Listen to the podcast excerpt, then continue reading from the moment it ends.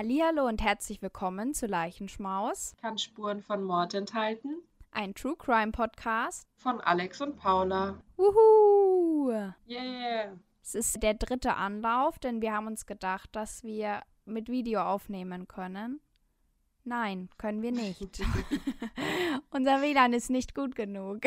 Wir haben heute den 9.05.2022 und wir haben schon sehr lange nicht mehr aufgenommen. Ja, sehr Alex, lange. wann, wann denkst, weißt du noch, wann das letzte Mal war? Da war es noch kalt auf jeden Fall, das weiß ich noch.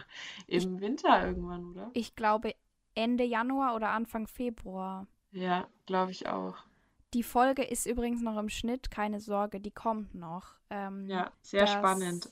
Ja, das tun nur wir nicht schneiden, sondern Rabia hat sich bereit erklärt, das für uns zu schneiden. Danke, Rabia. Hier? Und die kommt demnächst. Ja, wieso haben wir uns so lange nicht gemeldet? Es ist viel passiert bei uns beiden. Nicht so schöne Dinge teilweise. Und wir haben eine längere Pause gebraucht. Aber ich glaube, wir starten mit sehr viel neuer Motivation da rein. Ja, voll. Ich bin, ich freue mich auf jeden Fall. Ich freue mich auch. Ja, was, was können wir denn erzählen? Gibt es irgendwas, was passiert ist? Ach ja, ich habe was zu erzählen, Alex. Mhm. Und zwar zwei Leute kannten unseren Podcast, die ich getroffen habe.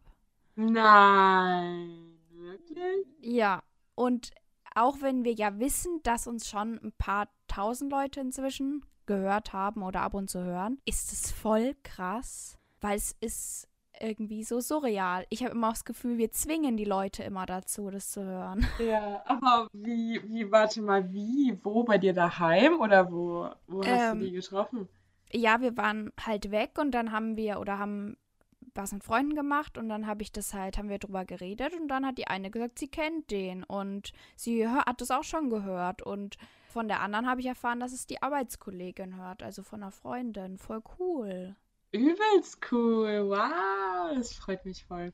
Sehr Ja, schön. Mann. Weil sonst kriegen wir ja selber immer mit, dass halt viele Freunde und auch Leute in der Familie unseren Podcast hören. Aber jetzt so Leute, die wir nicht so krass kennen, finde ich, finde ich echt cool. Same. Dankeschön an alle. Ja, Mann, wirklich. Also wir freuen uns richtig darüber, weil Mhm. ich meine, es gibt so viele True Crime Podcasts, wir sind so klein und Laden auch nicht schön. regelmäßig hoch und genau, finde ich auch. Sehr, sehr schön. Das freut mich. Voll. Cool. Alex, ich habe ein bisschen was vorbereitet, aber davor kommt die obligatorische Frage, was ist heute unser Thema? Heute beschäftigen wir uns mit Folgen von Aktenzeichen XY. Genau. Und das war meine Idee, weil ich liebe Aktenzeichen XY. Ich muss sagen, ich schaue tatsächlich nicht so oft Aktenzeichen XY. Ich weiß gar nicht warum. Ich bin da irgendwie nicht so drauf gekommen. Auch zum Recherchieren für unsere Fälle habe ich das nicht gemacht. Aber ich muss sagen, mir hat es voll. Also, ich meine, ich kenne Aktenzeichen XY. Ich habe auch ab und zu mal Folgen gesehen, aber jetzt nicht so regelmäßig. Aber ich werde auf jeden Fall anfangen, es regelmäßig anzuschauen. Ich finde es sehr interessant. Same. Also ich meine, es ist jetzt nicht jede Folge immer super interessant, aber ich gucke Mhm. das immer, weil ich die Hoffnung habe, dass ich irgendwann mal helfen kann. Ja, voll. Also irgendwie ist noch nie was da passiert, wo ich war, oder es ist passiert, als ich noch nicht geboren war. Aber ich denke mir immer, vielleicht kommt ja irgendwann mal was, wo man vielleicht doch was gesehen hat oder so. Und deswegen Ja. gucke ich das tatsächlich immer. Aber ich habe natürlich mal ein bisschen was rausgesucht zu Aktenzeichen XY. Und zwar, weißt du zufällig, wann die erste Sendung Aktenzeichen XY rausgekommen ist? Nee, tatsächlich nicht. Rate doch mal. An irgendeinem besonderen Tag? Nee, also schätze einfach mal so, wie viele Jahre es das schon gibt. Ach so, warte. Jetzt haben wir 2022, so 25 Jahre. Knapp daneben. nicht, nicht, nicht ganz so knapp sogar. Die erste Folge startete am 20.10.1967. Warte kurz, ich muss kurz rechnen. Oh, knapp daneben. Okay. Ich sag ja, ist nicht ganz so knapp. So, wow, so lange gibt es schon. Ja, und zwar war der erste Moderator Eduard Zimmermann und der hat das Ganze auch erfunden. Der war eben Journalist und Moderator. Und es Mhm. war eine Weltneuheit. Also sowas gab es noch nicht vorher, nirgendwo. Man hat natürlich in Nachrichtensendungen ab und zu mal darüber geredet, über Täter, hat nach denen gefahndet, aber es gab jetzt keine eigene Sendung dafür. Mhm. Und die Idee kam ihm tatsächlich bei der Vorbereitung auf eine Show, die er zu dem Zeitpunkt gemacht hat. Und die hieß Vorsicht Falle. Und da hat er eben mit nachgespielten Szenen vor Betrugsmaschen die Leute gewarnt und aufgeklärt und bekam da häufig Personenbeschreibungen und Informationen zu Betrügern von den Zuschauern, die das angeguckt haben. Daraufhin wollte er dann mit der Kriminalpolizei zusammenarbeiten und unaufgeklärte Fälle behandeln. Und die wurden dann am Anfang vereinzelt in dieser Sendung Vorsicht Falle behandelt, beziehungsweise da wurden Täter gezeigt und nach denen wurde gesucht. Dann hat sich aber die Sendung Aktenzeichen XY gegründet. Und seine Motivation dahinter war tatsächlich, dass er selber mal Opfer von Betrügern geworden ist und eben andere Leute davor beschützen wollte. Mhm. Und wann, denkst du, konnte dann der erste Mordfall also durch Aktenzeichen XY geklärt werden, weißt du das? Oh, also die haben 1967 das erste Mal ausgestrahlt. Ja. Dann vielleicht ähm, 1970. Nee, aber diesmal bist du deutlich näher dran. Und zwar schon ein Jahr später, am 7. Ach, Juni 1968, wurde der erste Mordfall mit Zuschauerhilfe aufgeklärt. Und das war der Mord an Bernhard Boll. Der Verdächtige wurde tatsächlich zwölf Stunden nach der Ausstrahlung schon festgenommen. Krass. Ja. Wow, cool. Und ab der vierten Folge waren dann das ORF, also das österreichische Fernsehen, und ab der 13. Folge das Schweizer Fernsehen mit an Bord. Das heißt, Aktenzeichen XY ist sozusagen international geworden. Eine Eurovision-Sendung nennt sich das. Mhm. Und die haben da auch total die technischen Möglichkeiten zu der Zeit schon ausgenutzt. Also ähm, die Telefonnummern. Es gab Telefonnummern, unter denen konnte man sich Tonbänder mit Täterstimmen anhören. Okay. Und 1996 gab es dann auch die Internetadresse, die erste, wo die Polizei Infos dazu veröffentlicht hat. Und kurz darauf hat dann Aktenzeichen XY auch seine eigene Internetadresse bekommen. Genau, seit 1969 wird Aktenzeichen XY in den Bavaria Studios aufgenommen. Das ist in München. Und seit 2002 moderiert Rudi Zerne die Sendung. Das ist auch der Mann, den wir kennen. Mhm. Das macht er bis heute. Weißt du, was Rudi Zerne eigentlich war, bevor er Moderator geworden ist? Nee, was war er? Eiskunstläufer. Krass. Und zwar gut. Auch cool. Ja, also Sehr schön. Voll. Heftig. Genau. Eduard Zimmermann hat für die Sendung tatsächlich sogar ein Bundesverdienstkreuz erster Klasse erhalten. Mhm. Das finde ich mega cool. Mhm. Irgendwie. Voll. Seit 2003 ist die Sendung wieder rein deutsch, also Österreich und Schweiz sind ausgetreten, aber man kann es dort noch anschauen. Mhm. Und ab und zu gibt es auch internationale Fälle, die mit Deutschland was zu tun haben, die werden dann dort auch gezeigt. Die Maddie, äh, Madeline McCann wurde doch auch bei Aktenzeichen XY gezeigt, oder? Genau. Ja. Seit 2010 gibt es jedes Jahr zwölf Folgen. Davor war es teilweise so, dass nur zehn gezeigt wurden, aber weil die Einschaltquoten so gut sind, gibt es jeden Monat eine feste Folge. Jetzt sage ich dir mal, wie viele Tötungsdelikte bis jetzt schon vorgestellt wurden. Ich glaube, das ist eine Zahl von 2021, aber ist ja egal. Das Aha. waren 1582. Und wie viele denkst du sind davon geklärt worden? Wie viel waren es nochmal? 1582. So, vielleicht um die 1000? Nee, ein bisschen weniger tatsächlich. Äh, sind 654. Das sind 41,3 Prozent. Das ist aber gar nicht so schlecht, weil die meisten Tötungsdelikte, die dort gezeigt werden, sind ja schon länger her. Mhm. Und die Polizei geht ja wirklich im äußersten Notfall dann praktisch nur ja, zur Aktenzeichen ja. XY. Aber wow. Ja. Krass. Danach sind schon 1397 Raubüberfälle gezeigt worden. Von denen sind 432 aufgeklärt, das sind 30,9 Prozent. Und 275 Einbrüche, da sind 107 von aufgeklärt worden, das sind 38 Prozent. Von wann denkst du, sind die ältesten Fälle, die bei Aktenzeichen XY gezeigt worden sind? Die ältesten Fälle. Aha. Ich sehe dich das jetzt schon wieder so. ganz krass überschätzen. Du, du meinst, du meint jetzt quasi, wann, wann der älteste Fall oder die ältesten Fälle passiert sind, oder? Genau.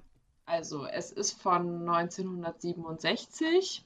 Ähm, ich würde sagen, vielleicht so 1960. Nee, jetzt hast du es unterschätzt tatsächlich. Ja? Ja. Okay. Du machst, du verwirrst mich, du, du machst mich nervös. Aber besser so als andersrum. Ähm, es ist aus der Zeit des Nationalsozialismus. Also es wurde nach Mhm. mehreren Straftätern, Nazi-Straftätern schon gesucht. Ach, Genau. krass, okay. Und seit 2002 gibt es einmal jährlich auch den XY-Preis für Zivilcourage. Da kann rein theoretisch jeder nominiert werden.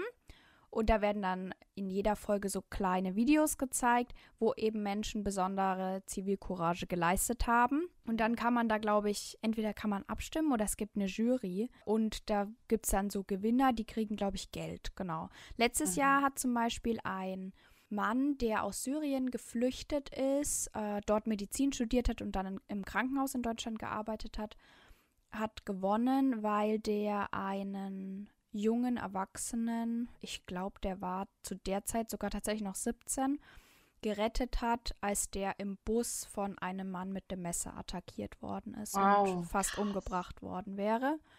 Und er hat Oh. eben den Mann weggerissen und festgehalten und die beiden haben sich auch angefreundet, also das Opfer und der Retter Mhm. sozusagen. Und wenn er nicht da gewesen wäre, wäre der äh, junge Mann jetzt tot. Boah, ich habe voll Gänsehaut. Richtig Und der Leo krass. ist gerade übrigens gekommen. Ich weiß nicht, ob man das gehört hat. Nicht schlimm, Leo ist immer willkommen. Diesen Monat, das müsste nächste Woche sein, ja genau, nächste Woche kommt die 578. Folge von Aktenzeichen XY. Und das sind nur die regulären Folgen. Also wie gesagt, es gibt diesen XY-Preis, es gibt auch noch ab und zu sowas Cold Case oder äh, XY gelöst gibt es jetzt seit fünf Jahren. Da kommt auch Lydia Benecke immer und die besprechen eben Fälle, die gelöst sind und auch so Spezialfolgen wie Mein Kind ist vermisst oder sowas gibt es auch und die zählen nicht dazu. Genau, Aktenzeichen XY wird von der Polizei genutzt, wenn sie in Fällen wirklich gar nicht mehr weiter wissen. Dann ist es der Way to go, um eben eine breite Masse zu erreichen und die Leute vielleicht auch nochmal durch diese Filmchen, die da gezeigt werden, zu motivieren, doch noch eine Aussage zu machen und sich auch nochmal dran zu erinnern, was da so passiert ist, ob man da vielleicht doch was mitbekommen hat. Deswegen würde ich jetzt auch am liebsten gleich überleiten, tatsächlich zu meinem Fall, wenn das okay für dich ist. Na klar. Mein Fall konnte leider bis jetzt noch nicht gelöst werden. Erst letztes Jahr im Juli, also Juli 21, bei Aktenzeichen XY gezeigt worden. Und wir machen eine kleine Zeitreise. Deswegen führe ich euch erstmal ein bisschen ins Thema ein. Und zwar findet mein Fall im Jahr 1997 statt. Und zwar, wir sind jetzt im Jahr 1997. Da wurden das erste Mal tatsächlich die Teletubbies ausgestrahlt. In Berlin beginnt das Techno-Fieber. An der Love Parade gehen die Leute ab, obwohl die Anwohner nicht so begeistert davon sind. Die Hits des Jahres sind tatsächlich Barbie Girl, Everybody und Samba de Janeiro. Und im April, da wird eine ganz bekannte, in Anführungsstrichen Mörderin, nicht Mörderin, Monika Böttcher, besser bekannt als Monika Weimar, in der Wiederaufnahme am Mord ihrer beiden Töchter freigesprochen. Das ist ein sehr bekannter deutscher Fall. Ich weiß nicht, ob du den kennst, Alex. Nee, tatsächlich nicht. Dann müssen wir den vielleicht mal machen. Ja, gerne. Im August stirbt tatsächlich Prinzessin Diana. Das ist irgendwie so das Jahresding. Das stand auf jeder Seite, wo ich nachgeguckt habe. Und auch wir befinden uns im August 1997 und zwar am 9.8. Das ist ein Samstag. Und wir sind gerade in Oberhausen-Stärkrade. Das ist eben Stadtteil von Oberhausen im Ruhrgebiet. Ist der größte Stadtteil und das Haus, wo wir gerade sind, ist Nähe Bahnhof. Dort lebt Cindy Koch. Sie ist 20 Jahre alt und grillt heute eben bei dem schönen Wetter mit ihrer Familie. Mit 18 ist Cindy schwanger geworden und ist jetzt alleinerziehende Mutter. Sie möchte in ein paar Wochen die Ausbildung zur Erzieherin beginnen und genießt jetzt noch ihr Leben mit 20 ist das ja auch was Schönes. An dem Tag lässt sie ihren kleinen Sohn Timo über Nacht bei ihrer Oma. Das macht sie häufiger mal, wenn sie weggehen möchte und leiht sich dann auch das Auto von der Oma aus. Das ist gar kein Problem. Die nutzen das einfach gemeinsam. Und die Oma freut sich auch total, dass der kleine Timo bei ihr ist. Übrigens ist Timo nicht der echte Name. Ich habe den von Aktenzeichen XY übernommen. Die beiden machen aus beim Grillen, dass sie Timo am nächsten Tag so gegen frühen Nachmittag einfach wieder abholt und die Oma sagt, sie soll sich ruhig Zeit lassen. Sie freut sich, wenn sie ein bisschen Zeit mit ihrem kleinen Enkel hat. Cindy lebt mit Timo in einem weißen Mehrfamilienhaus in einer kleinen Wohnung im Dachgeschoss und ihre Mutter und ihre beiden jüngeren Brüder, die sind in der Pubertät gerade, die leben ein Stockwerk darunter. Genau, und die waren alle beim Grillen und der Mutter geht's da schon nicht so gut. Die gehen dann rein und Cindy macht sich fertig, weil sie eben mit einer Freundin heute noch weggehen möchte. Die Freundin, nennen wir jetzt Corinna, kommt dann an dem Abend nach dem Grillen zu Cindy und die zwei machen sich fertig in der kleinen Wohnung von Cindy und glühen vor, beziehungsweise eigentlich glüht nur Corinna vor, weil Cindy nichts trinkt, denn sie macht heute die Fahrerin. Das stört sie aber nicht, sie trinkt fast nie was. Cindy hat auch einen Ex-Freund, der heißt Alex. In der Sendung heißt er Alex zumindest. Er ist aber bestätigterweise nicht der Vater des Kindes, ist also eine Beziehung danach gewesen. Die Beziehung ist erst vor kurzem gescheitert und man merkt Cindy an, dass sie einfach noch um ihn trauert und dass das Ganze auch irgendwie kein so richtiges Ende genommen hat. Und genau, irgendwie ist da noch was zwischen den beiden. Und das sagt Corinna später auch der Polizei. Es kann gut sein, dass die beiden eben vor dem Feiern auch wieder mal über das Thema gesprochen haben, weil die Wahrscheinlichkeit, dass sie Alex an dem Abend treffen, relativ hoch ist. Cindy schaut dann, bevor sie weggehen, noch bei ihrer Mutter vorbei. Die hat inzwischen eine richtig heftige Migräne entwickelt und liegt mit Kühlpacks im Bett. Um 22.40 Uhr gehen dann die beiden los zum Feiern. Das Ziel sind zwei Diskos, die etwa fünf Kilometer von ihrem Zuhause entfernt sind. Das heißt, der Weg ist nicht lang. Und die sind im Oberhausener Einkaufszentrum Zentro. Das ist extrem groß. Da gibt es eben vor kurzem eröffnete Diskos, die heißen Fun und Lollipop.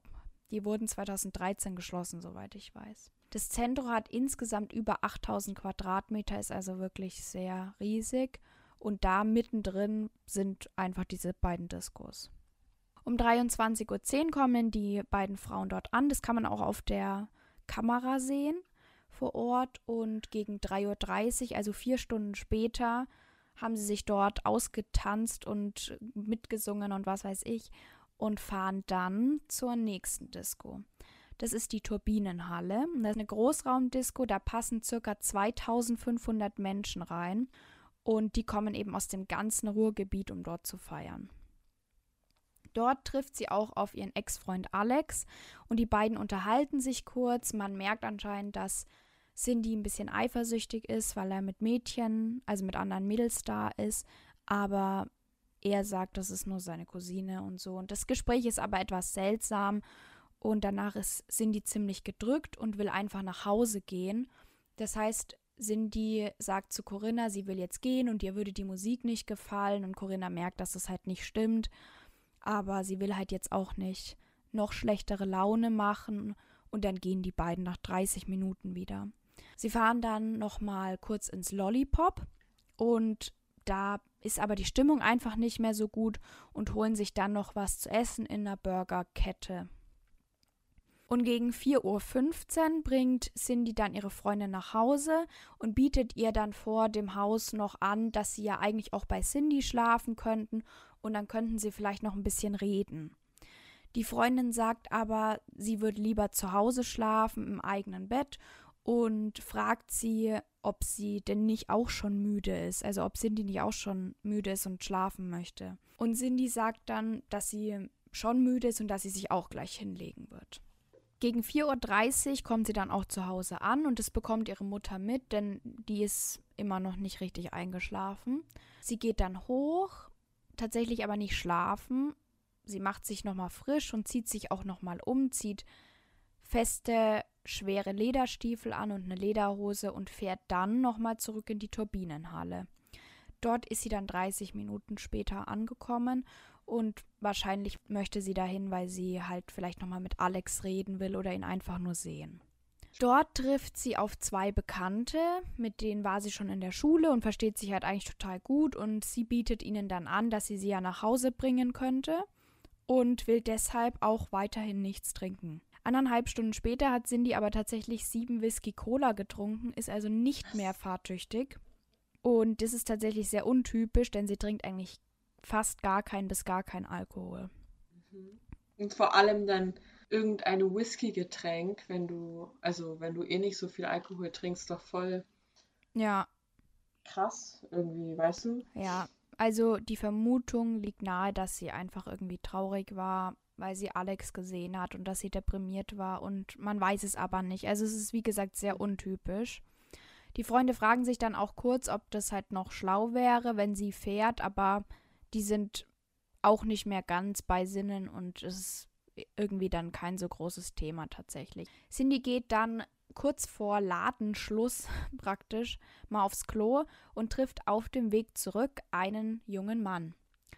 Der entspricht total ihrem Typen. Also er ähnelt einfach ihrem Ex-Freund Alex. Er hat lange dunkle Haare und ist so ein südländischer Typ. Also so wird er beschrieben, auch von den beiden Bekannten. Die sehen die nämlich.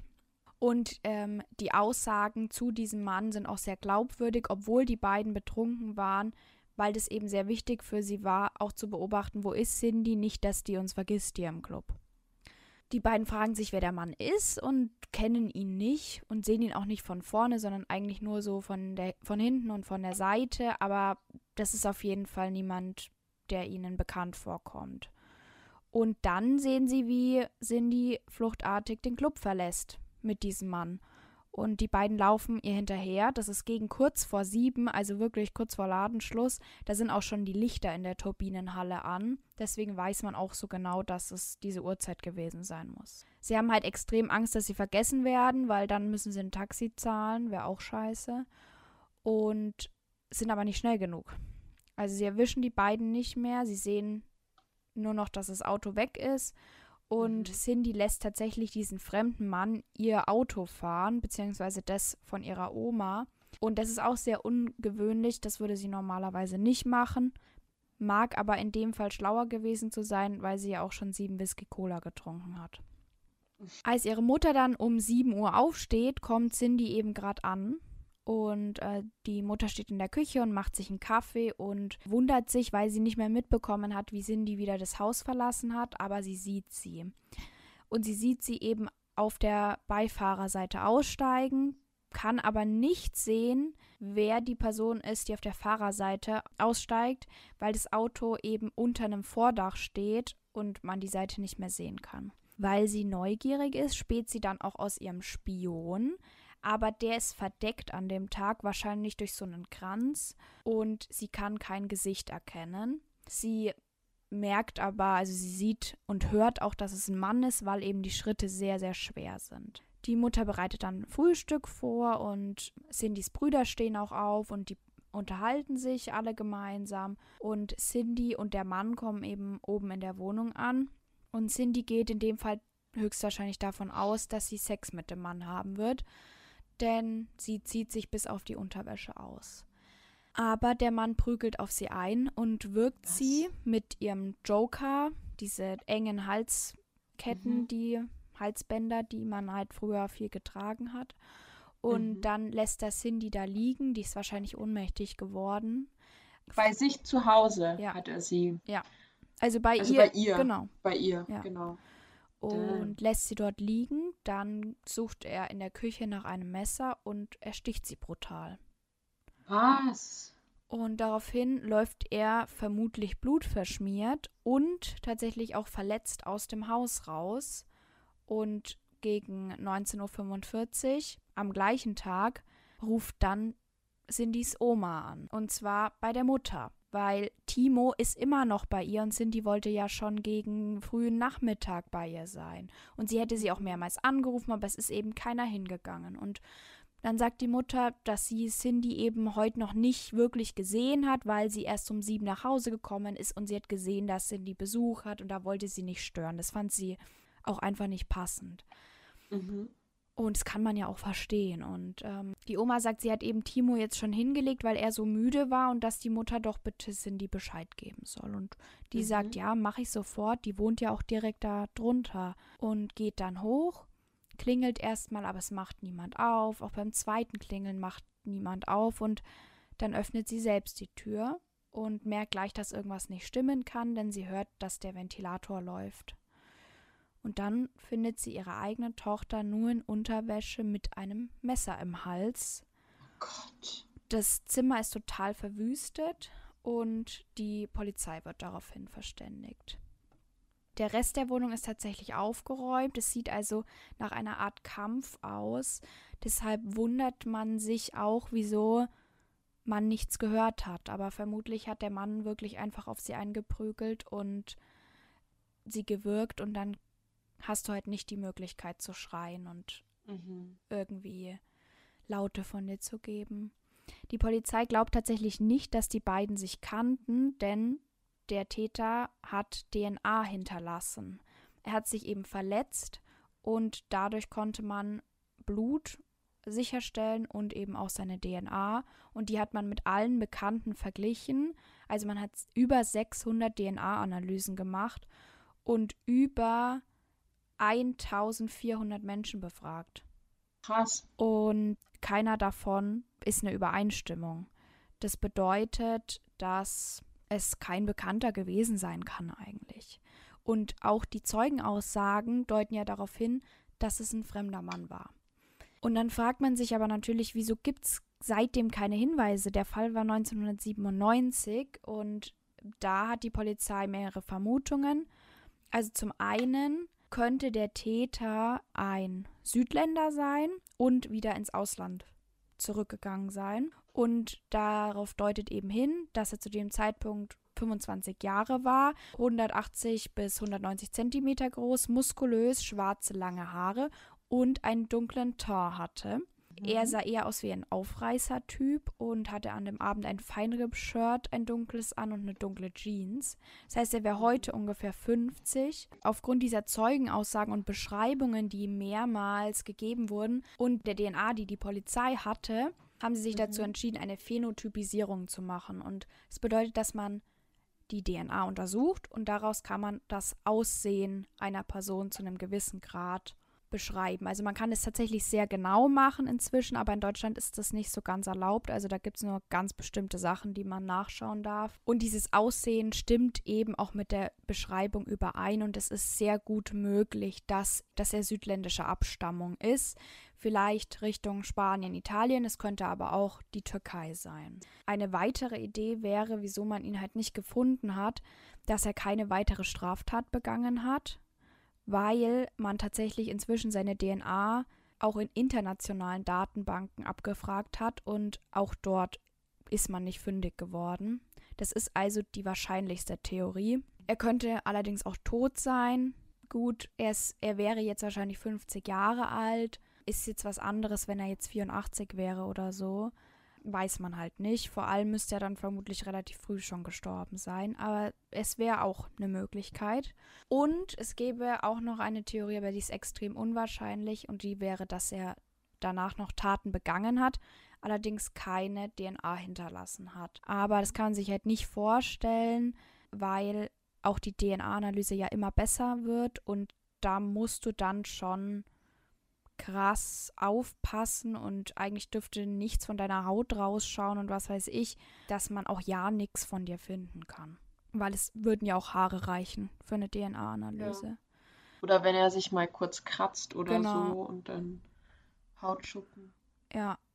Und was die Polizei auch noch feststellen konnte, ist, dass der Täter ja anscheinend kein eigenes Auto hatte, denn sie sind ja mit Cindys Auto zurückgefahren. Und wenn er eins gehabt hätte und er sowieso fährt, dann hätten sie ja mit seinem fahren können. Und deswegen glaubt man, dass es auch sein könnte, dass er mit einer weiteren Person die Turbinenhalle besucht hat. Also dass es vielleicht jemanden gibt, der mit ihm dorthin gefahren ist. Aber er könnte natürlich auch anders dahin gekommen sein.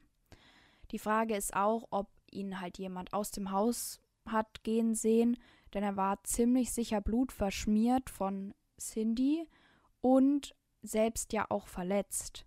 Und er wird vermutlich zum Bahnhof gerannt sein, der in der Nähe ist. Er könnte natürlich auch woanders hin gerannt sein, aber wenn du halt zum Bahnhof läufst, bist du am schnellsten weg. Leider gibt es bis heute keine weiteren Hinweise, was sehr traurig ist, weil man ja eigentlich schon DNA hat. Man braucht also nur noch den passenden Menschen dazu. Und deswegen ist der Mord auch bis heute noch nicht aufgeklärt. Cindy lässt tatsächlich einen anderthalbjährigen Sohn, ihre Brüder, ihre Mutter und ihre Großmutter zurück und die müssen sich alle erstmal wieder ins Leben zurückkämpfen. Und du musst jetzt auch mal denken, ihr Sohn ist halt einfach kaum älter als wir. Der ist mhm. 96 geboren. Ähm, der ist jetzt ja ein bisschen älter als wir und hat halt nie Zeit mit seiner Mutter verbringen können tatsächlich.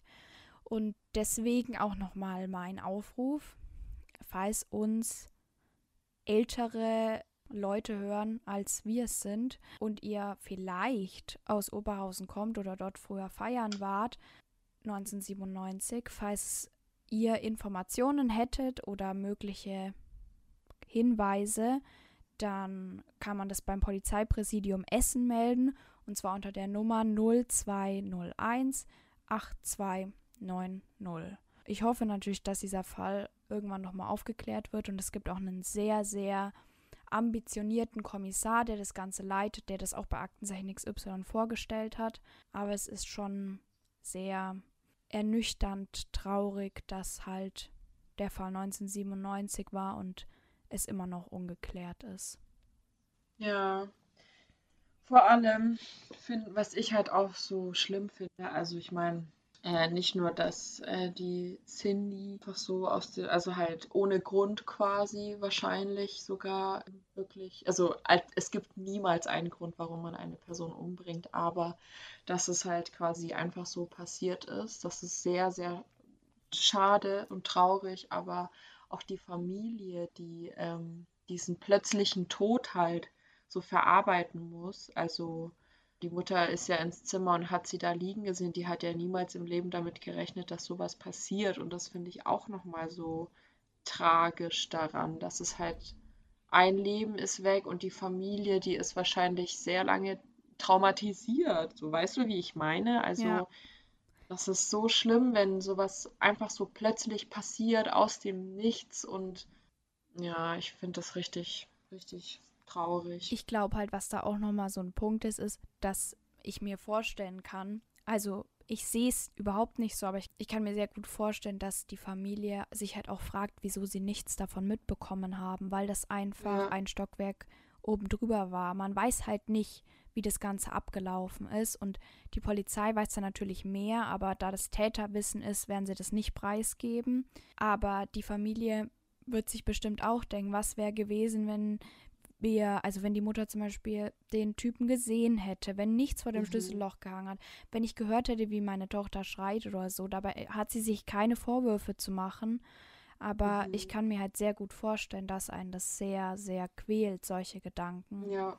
Und ja. dann verstehe ich halt auch irgendwie nicht, also das, was ich gar nicht begreifen kann, ist, wie jemand eine so brutale Tat begehen kann, und die war wirklich sehr brutal, und danach nie wieder auffällig wird. Mhm. Voll. Da fragt man sich, was in dem Kopf von dem Typen vorging, weil wenn er aus dem Nichts so, also eine Person einfach so umbringen kann, wieso hat er es dann nicht nochmal versucht? Eben. Und dann vor allem, woher kommt diese extreme Wut und dieses, ich weiß nicht, diese Gewalt und dann bist du danach ruhig oder was? Irgendwie leuchtet mir das nicht ein. Ich finde, es ist natürlich logisch, was die Polizei sagt, dass die Wahrscheinlichkeit, dass er noch eine Tat begangen hat, sehr gering ist. Aber irgendwie alles von dieser Tat sagt mir, dass der auch schon andere Taten begangen hat. Oder es ist halt wirklich so, dass er ähm, dann letztendlich wieder ins Ausland geflüchtet ist und dort halt auch Taten begangen hat. Gut, aber die Polizei hat halt mit allen Datenbanken, an die sie rangekommen sind, ihre DNA verglichen. Ach, stimmt, ja. Und es, das heißt ja, dass er in sehr vielen Ländern auf jeden Fall keine Taten begangen haben kann, wo seine DNA dann gefunden wurde. Also ich, mhm. mir leuchtet das ganze Verbrechen irgendwie nicht so ganz ein. Also abgesehen davon, dass einem das ja nie wirklich einleuchtet, aber ich denke, ihr wisst, was ich meine. Mhm. Und auch, also ich habe diesen, habe das letztes Jahr eben gesehen und mich hat das so schockiert, dass das einfach irgendwie so aus dem Nichts passiert ist, dass ich den wirklich nicht mehr aus dem Kopf gekriegt habe. Und das war auch der Grund, wieso ich diese Folge machen wollte, weil mich dieser Fall so mitgenommen hat. Ja, krass auf jeden Fall. Sehr traurig. Voll. Ihr kriegt natürlich auch Bilder, ihr kriegt ein bisschen mehr. Ich denke, ich mache was von Oberhausen mit rein und ob ich, wenn ich was von der Disco finde, vielleicht und auf jeden Fall von der Cindy mache ich ein Bild mit rein. Genau. Ich schaue einfach mal, was ich alles so finde. So, wir sind von unserer kleinen Pause zurück, äh, in der wir den Fall verdaut haben. Alex, es ist jetzt einfach dein Part. Ich übergib jetzt. Ich facke gar nicht lange rum, würde ich mal sagen. genau, also mein Fall ist 2006 passiert und ich glaube, Paula, es könnte sogar sein, dass du diesen Fall auch kennst. Also als ich mir die eine Folge angeguckt habe auf Aktenzeichen XY, ist mir eingefallen, dass der Podcast Mordlust auch schon diesen Fall in einer Folge quasi bearbeitet hat, sage ich jetzt mal. Deswegen kann es sein, dass du den kennst. Ich bin sehr gespannt darauf. Ich habe mich kurz entmutet. Ich bin sehr gespannt. Nice. Der Fall, der ereignet sich in Berlin-Moabit. Im Allgemeinen geht es um Georgine Krüger. Georgine Krüger ist leider in dem Fall eben das Opfer. Sie ist ein offener und lebensfreuer Teenager, 14 Jahre alt und ihr Spitzname ist Gina. Deswegen werde ich jetzt auch im weiteren Verlauf quasi Gina sagen. Nach der Trennung von Ginas Eltern zieht Gina nach einigen Monaten mit ihrer Mutter, ihrer Schwester und ihrer Oma nach Berlin zurück. Ich gehe mal davon aus, dass sie davor wahrscheinlich bei ihrem Vater gewohnt hat, weil eben in der Folge gesagt wurde, dass sie zu ihrer Mutter zurückzieht nach Berlin. Deswegen gehe ich mal davon aus. Ihre Mutter arbeitet in der Berliner Charité als Reinigungskraft und Gina an sich ist ein sehr großer Bollywood-Fan. Sie träumt davon, Schauspielerin zu werden. Und tatsächlich hat ihre Mutter ihr auch sogar vor wenigen Wochen erlaubt, sich bei einer Casting-Agentur zu bewerben. Die Agentur meldet sich bei Gina und bietet ihr sogar auch eine Rolle in einem Film an. Dafür müsste sie sich nur am Montag zurückmelden. Montag, das ist der 25.09.2006, das ist der große Tag für Gina. Bevor sie aber an ihre Agentur denken kann, muss sie erstmal zur Schule gehen. Nach der Schule fährt sie ganz normal zurück nach Hause, wie jeden anderen Tag auch. Und ihr Zuhause ist auch nur 200 Meter von der Bushaltestelle entfernt. Trotz dessen kommt Georgie aber auch nicht zu Hause an. Am selben Abend ruft Ginas Mutter bei der Polizei an. Sie macht sich Sorgen, weil Gina eben noch nicht daheim angekommen ist und dieses Verhalten sehr unüblich für sie ist. Denn Gina ist ein sehr zuverlässiges Mädchen und es gab auch zurzeit keine Streitthemen in der Familie. Und außerdem hat Gina sich ja so sehr gefreut, bei der Castingagentur anzurufen. Und deswegen war es von vornherein klar, dass Gina diesen Anruf nicht freiwillig verpasst hat am 27.09.2006. Kripo und Schutzpolizei suchen die Stendaler Straße ab. Das ist die Straße, in der Gina und ihre Familie leben. In der ersten Phase sind circa 30 Beamte mit Blut- und Leichenspürhunden im Einsatz. Die Beamten suchen in Höfen und Kellern der dicht besiedelten Nachbarschaft. Danach äh, geht es weiter mit der Suche auf Grünanlagen. Es werden rund 400 Haushalte in der Stendaler Straße nach Zeugen abgesucht, die Gina zum Zeitpunkt ihres Verschwindens gesehen haben könnten doch leider vergeblich. Die Polizei hat die Vermutung, dass der Verantwortliche für Ginas Verschwinden sexuelle Motive hatte. Deswegen ähm, konnten sie durch entsprechende Recherche in der Umgebung 150 Männer ermitteln, die bereits in der Vergangenheit durch sexuelle Strafdelikte aufgefallen sind. Nachdem diese Männer geprüft wurden, konnten die Beamten leider keinen Zusammenhang zwischen einem dieser Männer und Ginas Verschwinden feststellen. Ginas Mutter hat Hoffnung, dass Gina noch am Leben ist und kauft Geschenke für sie, für wenn sie dann wieder daheim ist. Er bleibt aber leider immer noch wie vom Erdboden verschluckt. 2009, drei Jahre später.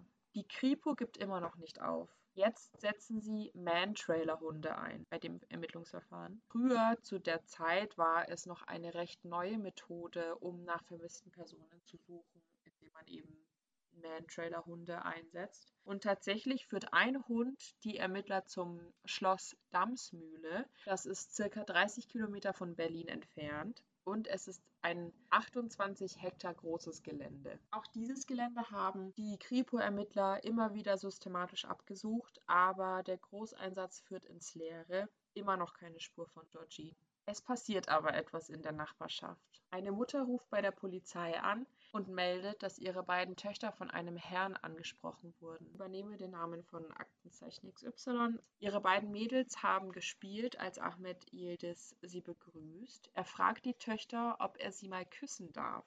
Beide hören auf zu spielen und gehen nach Hause und berichten der Mutter, was passiert ist. Diese zeigt Ahmed an. Polizei fragt natürlich bei Ahmed nach. Dieser behauptet aber was ganz anderes. Die Mädels haben ihn gefragt, was Ich liebe dich auf Türkisch heißt. Ahmed habe es ihnen erklärt und wenn etwas dabei falsch rübergekommen ist, täte es ihm sehr leid. Es steht also Aussage gegen Aussage und dieser Fall wurde als nicht strafrechtlich relevant eingestuft. Die Polizei überprüft immer noch routinemäßig die Männer, die in der Sterndaler Straße wohnen. Darunter fällt auch Ahmed Yildiz, aber wieder ohne Erfolg. Wir sind jetzt zehn Jahre später, also im Jahr 2016. Die Beamten finden eine Anzeige von vor fünf Jahren, also 2011, die gegen Ahmed erstattet worden ist, und zwar von einer Nachbarin Ahmeds, die in einer WG gegenüber von seinem Haus gelebt hat. Ich nenne diese Nachbarin jetzt Lisa damit ich nicht immer Nachbarin sagen muss. An dem besagten Tag im Mai 2011 hat Ahmed seine Nachbarin Lisa direkt vor seinem Haus angesprochen und sie gefragt, ob sie Kuscheltiere haben möchte. Er habe noch so viele von seinen Kindern übrig und brauche sie nicht mehr. Lisa verneinte freundlich, weil sie schon längst aus dem Alter raus ist und keine möchte und auch keine braucht. Dann hat Ahmed Lisa gefragt, ob sie ein Handy bräuchte. Lisa verneinte. Aber Ahmed ließ nicht locker und bat auch welche für ihre Freundinnen an. Und da fiel Lisa auf, dass ihre Freundin Jessie sich ein neues Handy holen wollte.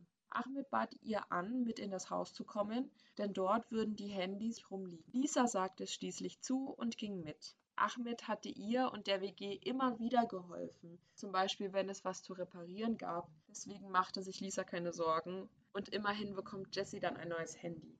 Ahmed Yildiz lockt Lisa in seinen Keller. Er fing an, von Eifersucht zu sprechen. Lisa würde ihn eifersüchtig machen mit ihrem Freund. Ahmed schubst die junge Frau und geht auf sie zu. Währenddessen schreit sie, er solle sie in Ruhe lassen. Lisa behauptet, sie hätte ihre Periode und wäre noch Jungfrau. Und dann lässt Ahmed sie tatsächlich los und die junge Frau kann fliehen. Beamten vermuten ähnliches bei Gina und nehmen Kontakt zu einer Spezialdienststelle auf. Da es in Ginas Fall weder eine Spur noch eine Leiche gibt, sind die Voraussetzungen, um diesen Fall zu lösen, sehr schlecht. Aus diesem Grund entscheiden sich die Ermittler für eine Ermittlungsmethode, die normalerweise im Kampf gegen das organisierte Verbrechen angewendet wird, nämlich die Arbeit mit verdeckten Ermittlern. Jetzt haben wir April 2017. Es gibt drei verdeckte Ermittler. Die Namen sind Hakan, Susanne und Karan. Der erste Ermittler, der eingesetzt wird, ist Hakan. Hakan ist ein bzw. stellt einen seriösen türkischen Geschäftsmann dar und er soll Kontakt zu Ahmed Yildiz, also dem Verdächtigen, aufbauen und sein Vertrauen gewinnen. Nach einigen Monaten gehört Hakan zum Freundesumkreis von Ahmed. Kurze Zeit später wird Susanne Ahmed vorgestellt, und zwar als Ehefrau von Hakan.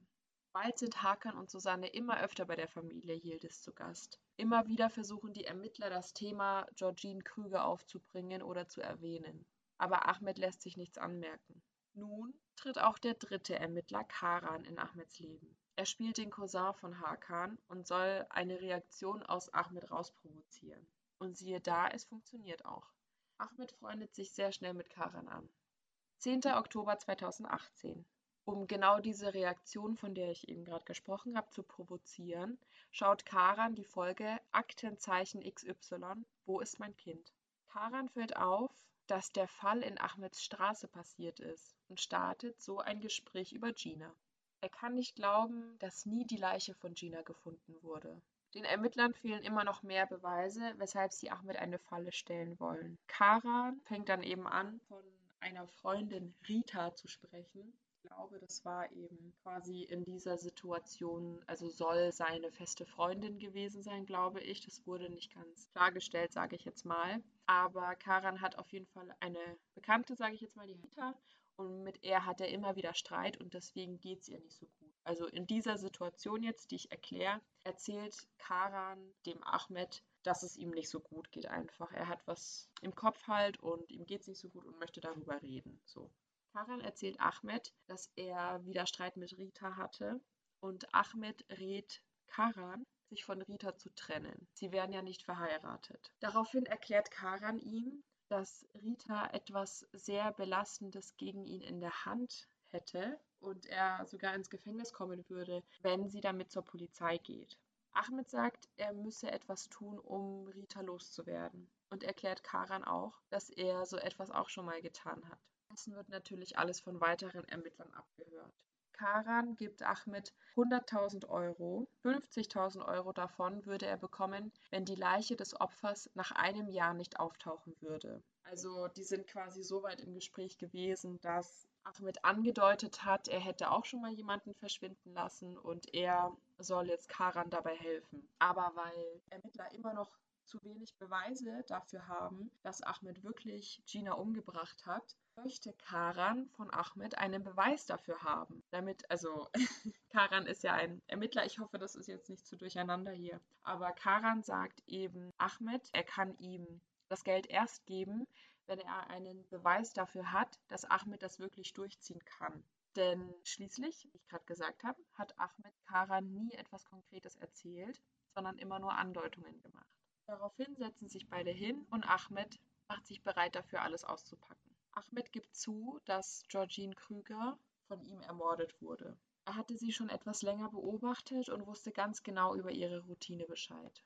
Am 25.09.2006 fing Ahmed Gina vor seinem Haus ab und bat sie darum, ihm bei seinen Einkäufen zu helfen. Er hatte zu viele Tüten und konnte sie nicht alleine tragen. Gina sollte Ahmed in das Haus reinfolgen und zwar sollte sie die Einkäufe in den Keller tragen, weil der Kühlschrank in der Wohnung kaputt sei. Ahmed schlägt Gina im Keller sofort bewusstlos. Dort vergewaltigt er sie und tötet sie, bevor sie ihr Bewusstsein wieder erlangen konnte. Ahmed hat Ginas Leiche erstmal versteckt und sie dann einen Tag später in den Hausmüll gelegt kurz bevor die Müllabfuhr kam. Nach zwölf Jahren hat es Ahmed das erste Mal ausgesprochen. Und nach diesen zwölf Jahren nimmt die sechste Mordkommission den Täter im Dezember 2018 fest. Doch er schweigt zu der Tat. Nach einem langen Indizienprozess im März 2020 wird der Täter für schuldig erklärt. Das Urteil lebenslang wegen Mordes in Tateinheit mit Vergewaltigung. Georgine Krügers Leiche wird nie gefunden. Ein psychologischer Gutachter beschreibt Ahmed als Familienvater, der quasi ein freundliches Familienleben führt. Und andererseits beschreibt er einen dissozialen Gewalttäter, der sich versucht, durch Sexualität aufzuwerten. Der Täter ging jeder weiblichen Person in seinem Umfeld gegenüber sehr sexualisiert vor und wollte Sex und Macht. Das sind eben sehr starke Motive von ihm. Der Gutachter geht davon aus, dass der Mord an Gina eine Verdeckungstat war. Quasi war wie besessen von Gina und wollte Sex mit ihr. Deswegen ist davon auszugehen, dass er Gina getötet hat, um quasi ähm, die Vergewaltigung zu verdecken. Und die Ermittler gehen davon aus, dass das zweite Opfer, was in den Keller gelockt wurde, die Nachbarin Lisa in Anführungsstrichen, davon gekommen ist, weil sie noch mit dem Täter kommunizieren konnte. Sie hat mit ihm gesprochen und konnte quasi dadurch diese Seite von dem Täter zum Vorschein bringen, also dieser Familienvater und das, ich sag jetzt mal, das Fürsorgliche in ihm. Und deswegen hat er sie nicht umgebracht. Und Gina konnte ja nicht sprechen, weil sie ja bewusstlos geschlagen wurde. Und Ahmed hat sie ja getötet, bevor sie das Bewusstsein wiedererlangen konnte. Sie hat nichts davon mitgekriegt sozusagen. Vielleicht ist dem Täter in dem Moment wirklich seine Rolle des Familienvaters wieder eingefallen. Oder ihm war auch klar, dass ein zweiter Mord mehr Aufmerksamkeit auf ihn lenken könnte. Und deswegen ähm, ist es wahrscheinlich, dass er sein zweites Opfer nicht umgebracht hat oder nicht vergewaltigt hat. Genau. Das war es jetzt tatsächlich auch schon zu meinem Fall. Das ging jetzt eigentlich schneller als gedacht. Ja, ich fand das irgendwie als ich die Folge gesehen habe, fand ich das irgendwie, ja, also es tut mir natürlich schrecklich leid. Die arme Gina hat sich so sehr auf dieses Casting gefreut und konnte, hat nicht mal die Chance gekriegt, da anzurufen. Und für die Familie ist es natürlich auch total tragisch. Sie war so jung und hat noch so viel ja, im Leben gehabt eigentlich und hätte noch so viel sehen können vom Leben. Und es ist sehr, sehr schade, dass ja, dass es so gekommen ist und dass sie umgebracht wurde. Was ich sagen wollte ist, ja genau, äh, ob du weißt, ob das mal bei Aktenzeichen Y gelöst, ob der Fall da nochmal gezeigt worden ist. Ja, genau. Also die erste Folge über diesen Fall war quasi diese Folge äh, Wo ist mein Kind? Mhm. Ähm, was dann der Karan auch mit dem Ahmed angeguckt hat. Und die zweite Folge dazu, die ist natürlich dann später erschienen, um genau zu sein, sogar am 30. Juni 2021, glaube ich. Ah ja. Und ähm, das ist dann eben die Folge von Georgine Krüger, die heißt Mord ohne Leiche, wo dann eben quasi alles nochmal mit der Täterseite und sowas nochmal geschildert wird. Ah ja, ja. Ja, da kann ich mich dran erinnern. Genau, das habe ich gesehen gehabt. Aber ich glaube, ich habe auch Wo ist mein Kind geguckt. Ja. Also ich kannte den Fall auf jeden Fall. Ich finde das so krass, weil das einfach der Nachbar war, der nette Nachbar, der irgendwie für alle sympathisch war, war vielleicht ein bisschen schräg, ein bisschen aufdringlich in Anführungsstrichen, aber keiner hat den ja als so sexuell aufdringlich so empfunden. Ja. Also die Kinder haben das ja mal erzählt, aber sonst gab es ja da nicht wirklich Geschichten zu und dann ist es einfach, der war ja auch Familienvater. Ja. Und dann ist es einfach ein Mörder und wenn er gekonnt hätte, dann hätte er bestimmt noch viel mehr Taten begangen. Ja, voll. Also da war im Endgespräch von der Folge auch Lydia Benecke ähm, da und hat auch eben das erzählt, was der psychologische Gutachter genannt hat, was ich euch ja auch gerade erzählt habe. Und der Moderator hat ihr eben Fragen gestellt und sie meinte auch, es hätte quasi irgendwie verhindert werden können, wenn man rechtzeitig erkannt hätte, okay, er hat diese sexualisierte Seite bei Frauen und so, so weißt du, wie ich meine, wenn man das nicht so abgetan hätte, was er in der Nachbarschaft alles gemacht hätte, hätte man das auch nochmal verhindern können, vielleicht. Ja, wenn halt auch einfach den Kindern mehr geglaubt worden ja. wäre und wenn vielleicht, man weiß ja nicht, ob der nur bei der Lisa sowas gemacht hat. Vielleicht hat der auch mal andere Frauen irgendwie angesprochen, jetzt nicht ja. in den Keller gelockt, aber vielleicht schon sowas in die Richtung. Und wenn dem einfach mehr geglaubt worden wäre und vielleicht auch Opfer sich ernst genommener gefühlt hätten und nicht so Angst hätten haben müssen, dass man ihnen ja sowieso nicht glaubt, dann hätte man das wahrscheinlich echt verhindern können. Ich finde sowas so schlimm, weil ähm, ich weiß, du weißt bestimmt, wen ich meine, Paula, wenn ich jetzt davon erzähle, aber bei uns in der Stadt, da gibt es auch so einen Typen, der immer mit dem Fahrrad durch die Innenstadt fährt und irgendwelche Frauen anspricht. Äh, ich weiß nicht, ob ich das hier schon mal erzählt habe, aber also erstens, das gab schon genug, sage ich das, Vorfälle, wo er uns beide zum Beispiel angesprochen hat, wo wir auf der, ja. auf unserer, auf der Brücke saßen und er einfach so sich in unser Gespräch mit eingeklinkt hat, obwohl wir ihm auch gesagt haben, dass wir das nicht wollen. Und dann gab es auch einen Vorfall, habe ich gerade Mittagspause gehabt bei der Arbeit und saß auf der Brücke und ähm, ich habe gesehen, wie er halt ein Mädchen angesprochen hat.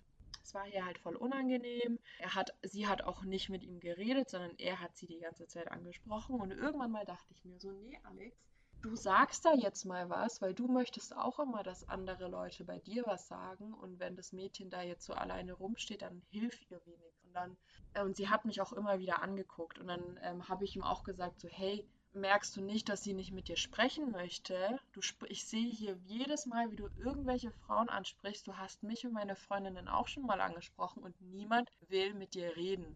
wenn du nicht gleich weggehst, dann rufe ich die Polizei. Und er hat halt nicht aufgehört. Also er, ich habe ihm, hab ihm das ähm, mehrmals gesagt, dass ich die Polizei anrufe, wenn er nicht aufhört. Und dann irgendwann mal hat es aufgehört und dann hat er mich nur noch angeschrien und so, fuck you, fuck you, hat er dann die ganze Ja. Zeit gesagt. Und ich weiß nicht, ich finde das, ich finde, also ich meine, das ist jetzt auch mal ein bisschen krasser, ähm, weil er ja auch wirklich nicht locker lässt. Aber ich weiß nicht, sowas passiert, also sowas bekommt man ja selber immer mit. Und ich habe sogar auch gehört, dass er noch krassere Sachen gemacht hat. Und Mm, der ist halt auch immer noch unterwegs auf den Straßen. Und das finde ich halt, ich finde das richtig schlimm. Ich, obwohl man sich da auch hinstellt und was sagt, aber trotzdem hilft es irgendwie nichts, weil er nicht aufhört. Und ich finde es richtig, ja, richtig unangenehm einfach. Ja, ich finde halt auch, also man merkt richtig, ich weiß nicht, wie oft ich diesem Typen schon gesagt habe, dass er mich in Ruhe lassen soll oder dass er sich verpissen soll oder so. Und ich sag das auch nicht nett. Also es ist nicht so,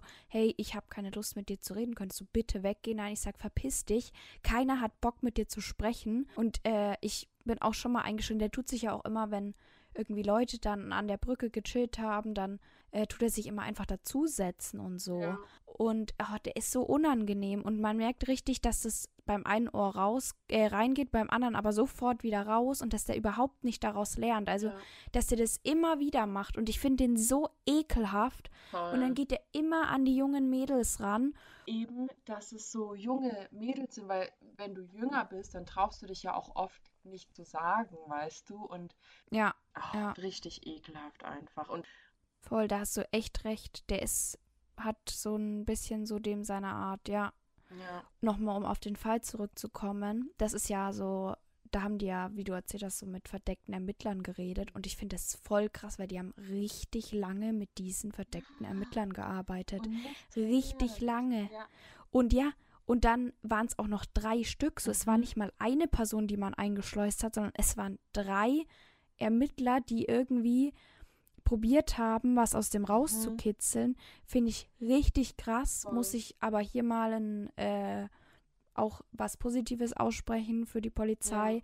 Das ist richtig gute Arbeit, weil so konnte man halt die Tat aufklären. Das hätte man halt einfach sonst nicht gekonnt. Ja, das haben sie auch gesagt in der Folge. Also wenn die Ermittler nicht so eine gute Arbeit geleistet hätten, dann hätte man das wirklich nicht herausgefunden, weil ja der Täter sich das allererste Mal da ähm, zu dem Thema Georgine Krüger geäußert hat und also was heißt das erste Mal, aber die Tat halt jemand anderem das erste Mal gesagt hat. Und genau in, und genau da war es ein Ermittler. Das ist so krass. Der dachte, er kann Ja. dem Menschen so sehr vertrauen und ähm, hat ihm so das krasseste Geheimnis, was er jemals wahrscheinlich haben wird, quasi ähm, anvertraut und so ist er im Gefängnis gelandet. Also echt Ja. krass. Sau krass. Eigentlich ist das Thema verdeckte, verdeckte Ermittler auch mal eine eigene Folge wert, weil Ja. ich glaube, das sind richtig krasse Fälle, sowas. Ja, voll, du hast voll recht. Aber auf jeden Fall voll die gute Arbeit, die sie da geleistet haben. Und es ist halt irgendwie die Vorstellung, dass die dann von der Müllabfuhr abgeholt wurde und dann ist die halt in die Müllpresse gekommen Richtig. und die Familie kann halt nie die, dieses Mädchen beerdigen. Und das ist das ist so schön. das ist so schlimm. Ja. Und die war so jung und die war so, die wollte einfach nur helfen. Und, und die wollte ja, ihm einfach helfen und, und dann nutzt er das aus und es ist einfach so Ja, ekelhaft. das, ich habe gar keine Worte. Also es macht mich einfach nur wütend und traurig, auch für die Familie. Also das, das geht doch nicht. Das, kannst doch nicht.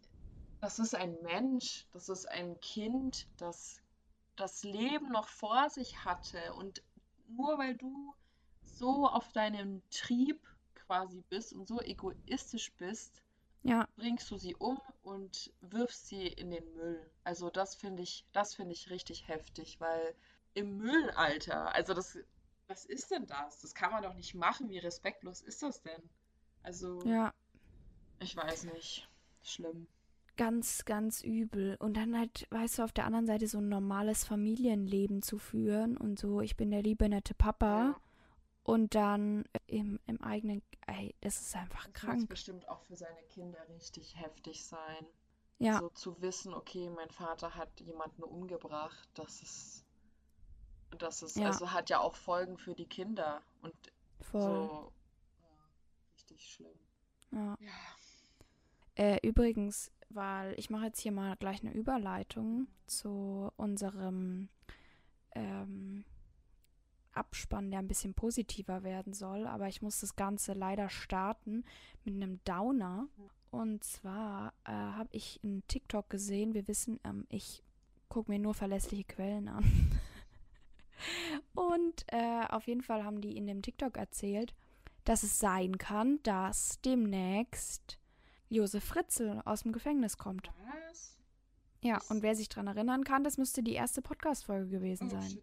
Ähm, aber ist es dann jetzt schon so lange her, dass er verurteilt und inhaftiert wurde, oder ist es wegen was Ähm, anderem? also es ist irgendwie so, ich guck mal nach, wann er verurteilt wurde. Ich weiß das natürlich nicht mehr auswendig. Er ist 2009 verurteilt worden und zwar, schauen wir gleich mal nach, lebenslange Haft in der Anstalt für äh, zurechnungsfähige, aber geistig abnorme Rechtsbrecher sitzt er, genau, seit Ende 2009, glaube ich. Und es ist irgendwie so, dass man da, also lebenslange Haft ist in Österreich, er regelt die Möglichkeit einer bedingten Entlassung nach 15 Jahren. Also so wie bei uns. Mhm. Kommt aber drauf an. Also bei uns gibt es ja noch die Sicherheitsverwahrung. Ich denke, sowas in der Art wird es bei denen auch Mhm. geben. Und genau, und da ist ja letztes Jahr sind ja dann 15 Jahre rum gewesen, also 21. Nee, gar nicht. Überhaupt nicht. Ist jetzt 2009 gewesen, nicht 2006. 2024 wären, wären die 15 Jahre rum. Aber es geht irgendwie darum, dass er verlegt werden soll und dann Freigang kriegen soll oder sowas eventuell und dann die Möglichkeit auf eine Entlassung bekommen, weil er sich so gut anstellt und ich glaube, weil er ein gewisses Alter auch hat, weil, von, weil man von ihm keine Gefahr mehr ausgehen sieht. Aber das müsste ein Gutachter, äh, müsste dem Ganzen zustimmen. Und auf jeden Fall hat es auf TikTok ziemliche Wellen geschlagen, weil wenn er nach 15 Jahren rauskommen würde, dann wäre er weniger hinter Gittern gesessen, als er seine Tochter im Keller Krass. eingesperrt hätte. Heftig. Ja. Wow. Ähm, saukrass. Allerdings muss ich auch sagen, ich bin immer noch für die Variante lebenslang und ähm, man hat die Möglichkeit der Eingliederung wieder. Außerdem, ich weiß nicht, wie alt er dann, also wie alt er ist. Aber ab einem gewissen Alter, weißt du, wenn du halt eigentlich nur noch so eine lebende, das klingt jetzt hart, eine lebende Leiche bist, Mhm. dann weiß ich jetzt nicht, ob das noch irgendwie was bringt. Also der ist jetzt 87 Jahre alt. Ich glaube nicht, dass von einem 87-Jährigen noch so viel Gefahr ausgeht.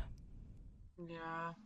Ist halt Aber ich kann natürlich auch, ich kann den. Gedankengang total Ja, voll. verstehen. Also voll. irgendwo fragt man sich halt dann, ob das Gerechtigkeit ist.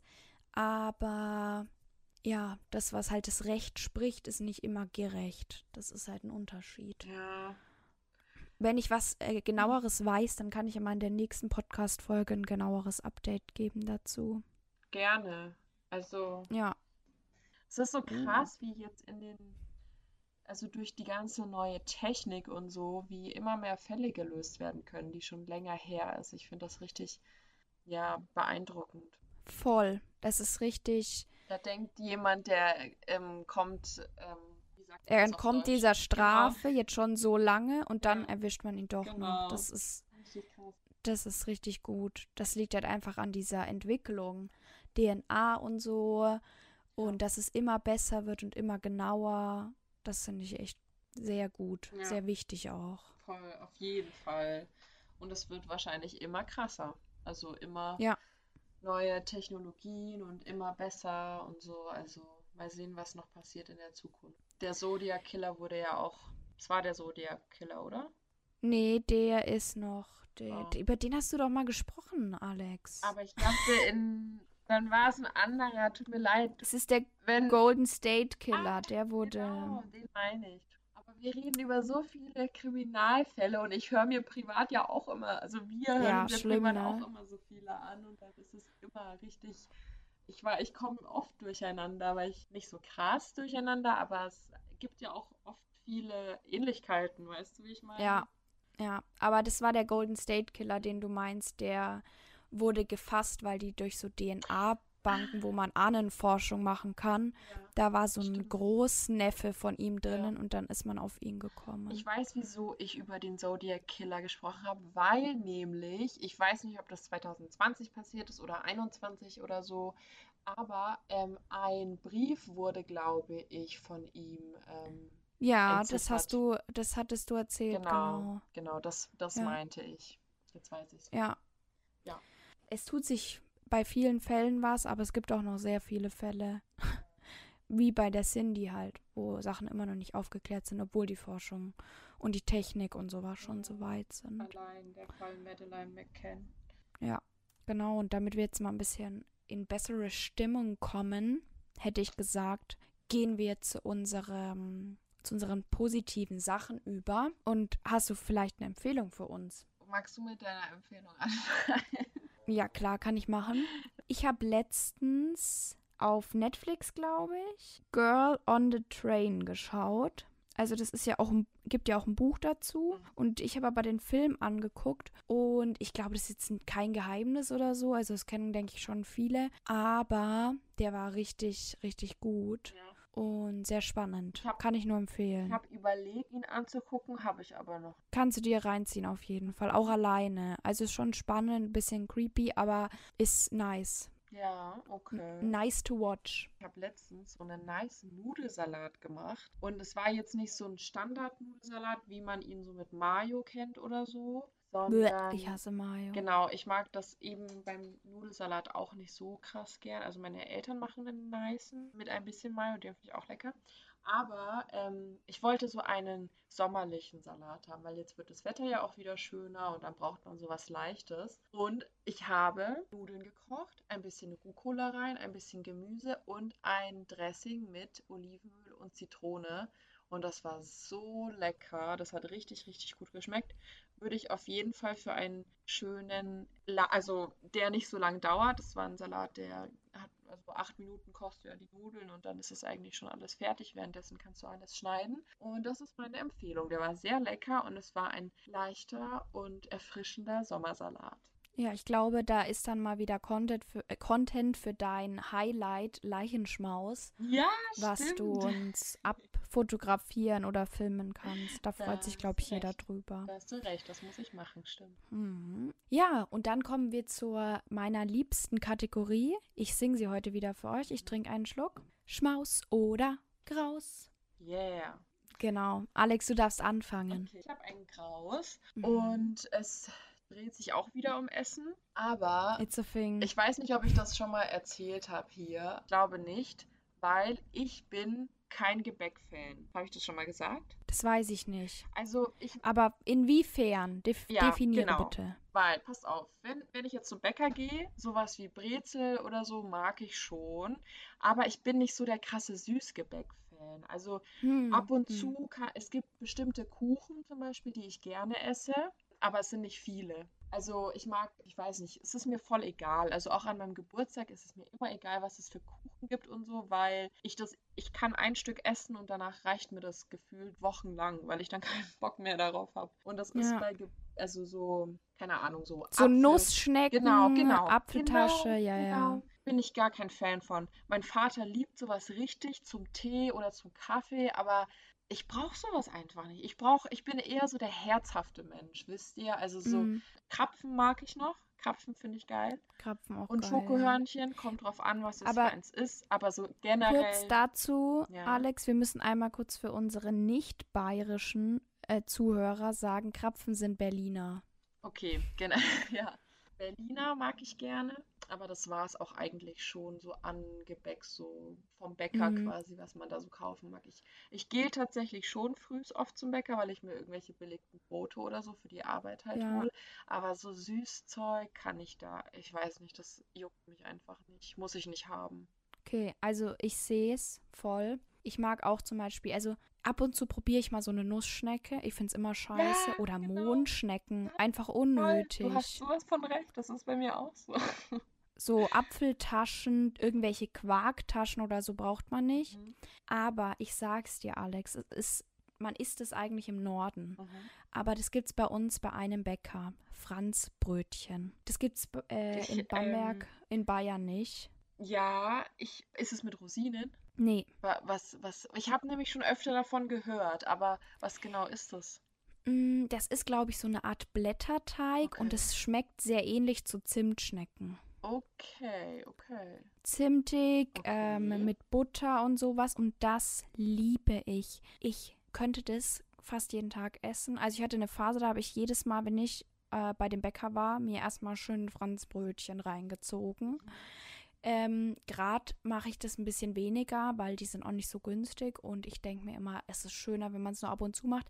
Aber Franzbrötchen sind so geil. Alles andere, wenn es keine Franzbrötchen bei diesem Bäcker gibt, dann hole ich mir nichts, weil, also keine süßen Sachen, weil ich alles andere halt scheiße finde. Und ich bin so ein, bin so ein Brezeltyp oder wenn man mal irgendwie schön frühstückt, dann holt man sich mal ein Brötchen oder so. Mhm. Aber ich bin zum Beispiel im Gegensatz zu dir auch kein belegter Brötchen-Fan vom Bäcker, weil die benutzen meistens Remoulade oder Mayo und wenn es was gibt, was ich richtig eklig finde, dann ist es Mayo. Mhm. Und deswegen esse ich das nicht. Aber wie gesagt, Franzbrötchen kann ich sehr empfehlen. Okay. Muss ich Und mal, sonst ja? fühle ich das, Mu- was du sagst. Muss ich auf jeden Fall mal ausprobieren und dann gebe ich euch ein Update, ob sich was geändert hat. Aber ich könnte mir Aber das vorstellen, wirst du in Bamberg nicht finden. ja, irgendwann, wenn ich mal bei dir bin. So ist es. Ich Aber kann dir, wobei- auch mal per Post schicken. Ich glaube, Fall, weil ja, so drei Tage später kommt da so ein verschimmeltes Franzbrötchen an.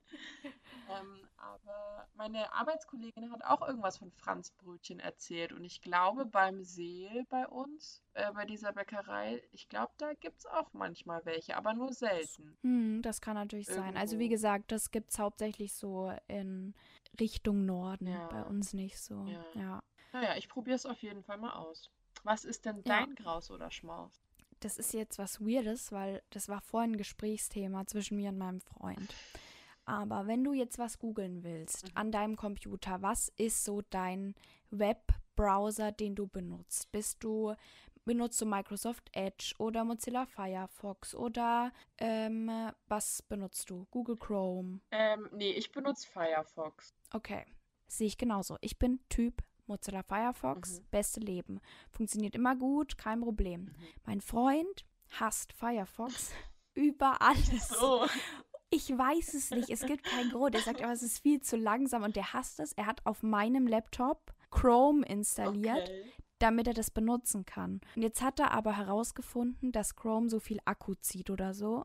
Und jetzt äh, will er halt einen anderen Browser benutzen, wo das nicht so ist. Und er würde lieber auf Microsoft Edge umsteigen, was wirklich der beschissenste Ja. Browser überhaupt Ja, ist, als auf Firefox. Und ich kann es nicht verstehen. Und deswegen möchte ich diese Diskussion hier mal eröffnen. Ob jemand, ob ihr Zuhörer, seid ihr Typ Chrome oder Typ Firefox? Und wenn ihr Typ äh, Microsoft Edge seid, dann kann ich euch leider nicht helfen. So, ich bin eher Typ Firefox, weil ich das, ich bin ein, ein Gewohnheitstier und ich kenne das schon seit meiner Kindheit.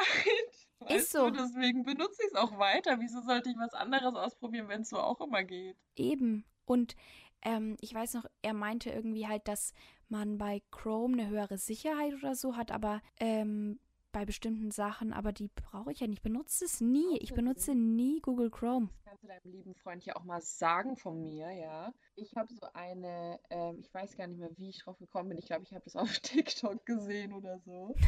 Aber ich suche nicht mit, ähm, ich suche nicht mit, weil da kommt ja dann diese Google-Leiste oder so. Ich suche nicht mit Ja. damit, sondern bei mir heißt es DuckDuckGo. Ah, Und damit ja, bist du auch er. im Internet Ja. quasi unterwegs. Und das benutze ich immer und funktioniert super mit Firefox. Also, Ja, eben. Und ich würde auch mal sagen, Firefox ist nicht langsam. nein. Ich bin sehr zufrieden Ja. damit. Aber diese Diskussion ist jetzt eben eröffnet, weil ich bin absolut Team Firefox. Ist, ich habe überhaupt kein, keine Meinung eigentlich zu Chrome, aber ich muss einfach hier mal Firefox, muss da, muss es stärken. Ich muss einfach gegen meinen Freund sein, weil ich nicht verstehe, wie man Firefox so haten kann. Ja, verstehe ich auch nicht. Ja. Deswegen ist mein Schmaus ist Firefox. Das ist weird, aber es ist halt jetzt einfach so. oh Mann, ey, da gab es so eine richtig heftige Diskussion hier. Du, sag ich dir aber. Richtig krass. So, so weird einfach, weil ich habe auch keinen Plan. Ne? Also Ja, ich weiß voll. einfach nur, dass dass Edge halt scheiße ist Ja. und ich das nicht benutze. Und sonst ist mir das eigentlich ziemlich scheißegal. Da gibt, da gab es doch früher, wegen Microsoft Edge gab es doch früher auch immer so Memes und so, Ja, weil das so langsam ja. ist. das war auch immer das, was man, ähm, was wir in der Schule hatten, ne, glaube Ja. ich. Es war immer Ja, scheiße. das hatten wir in der Schule. Das Ja, weiß ich war auch immer noch. kacke. Voll. Richtig langsam. Ja, und einfach das Logo von Firefox ist einfach auch schön, muss ich jetzt mal Voll, sagen. Voll. Ein Also Fuchs. wirklich Und Füchse sind schlau. eben Ja, und schnell. ja. Ich will kein Hate hören. Nein, Spaß. Ich werde so eine Umfrage machen, also eine Abstimmung und dann mal gucken, wer Team Firefox und wer Team Chrome ist, wer gewinnt hier. Oh Mann, ey. Ja, ich bin gespannt. Schön. Alex, ich wollte es gerade sagen. Was sagst du? Was ist nach so langer Zeit dein Fazit für, äh, von unserer heutigen Aufnahme? Also ich finde tatsächlich, dass auch ähm, so der Aufbau und sowas immer schneller geht. Also weißt du, wie ich meine?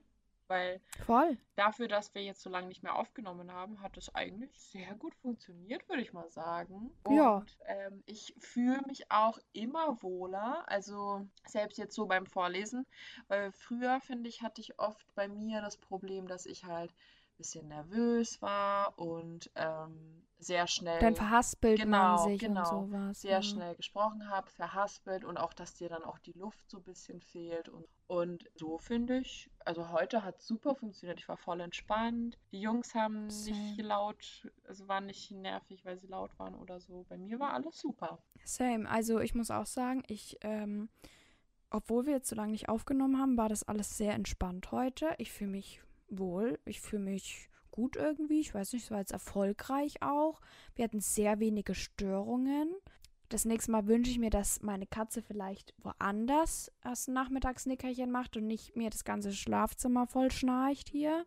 Aber anscheinend scheinen sie ihn zu entspannen mit uns. Und ich bin jetzt tatsächlich richtig hyped, weil das hat irgendwie, war das alles so entspannt und schön heute, dass ich mich jetzt richtig freue auf weitere Folgen und auf weitere Recherche und voll. neue Fälle, die ich noch nicht gehört habe und sowas. Da freue ich mich Ja. auch drauf. Und auch ein paar, also ein paar Fälle habe ich auch noch, wo es cool wäre, wenn wir sie auch mal zu zweit machen würden, weißt du, weil dann haben wir nicht so eine extrem lange Folge und können halt beide Ja. über einen langen Fall reden. Das wäre auch Ja, das, ich denke, das wird alles kommen. Wir werden jetzt mal schauen, Mhm. wie der weitere Plan ist. Ich glaube, wir würden jetzt mal dazu tendieren, dass jetzt so weiterhin eine Folge monatlich kommt. Also das soll jetzt auch wirklich so bleiben, denke ich. Wir haben ja noch eine Folge im Petto, die wir hochladen werden und dann können wir die entspannt schneiden, dann hochladen und einfach mal gucken, würde ich sagen. Und ähm, hoffentlich können wir dann das Podcast-Game absteppen bis zum Ende des Jahres dann wirklich in der Regelmäßigkeit wieder dabei sein. Und es passiert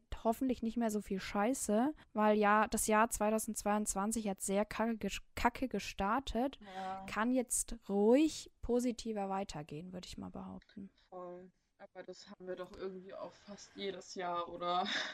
Ich habe auch das Gefühl, irgendwo muss immer ein wenig Scheiße mit drin sein. Aber gut, kann man nicht ändern. Gehört zum Leben dazu. Eben. Und wie sagt man, es kann immer noch schlimmer sein. Ja, voll. Ja, ich will nochmal dazu aufrufen, dass ihr alle unserer Instagram-Seite folgt. Genau. Leichenschmaus Poddy heißen wir da. Und dass ihr uns bitte bewertet, sowohl auf iTunes als auch auf Spotify. Kann man das ja machen. Gerne fünf Sterne, aber gerne auch Kritik, mit der man was anfangen kann. Konstruktive Ähm, Kritik. Kritik. Genau. Das äh, wäre jetzt die richtige Formulierung gewesen, aber die wusste ich halt jetzt nicht mehr. Genau. Ich würde mich dann äh, auf altbekannte Weise verabschieden und einmal sagen, schönen Morgen, schönen Mittag oder schönen Abend. Tschüssi. Ciao.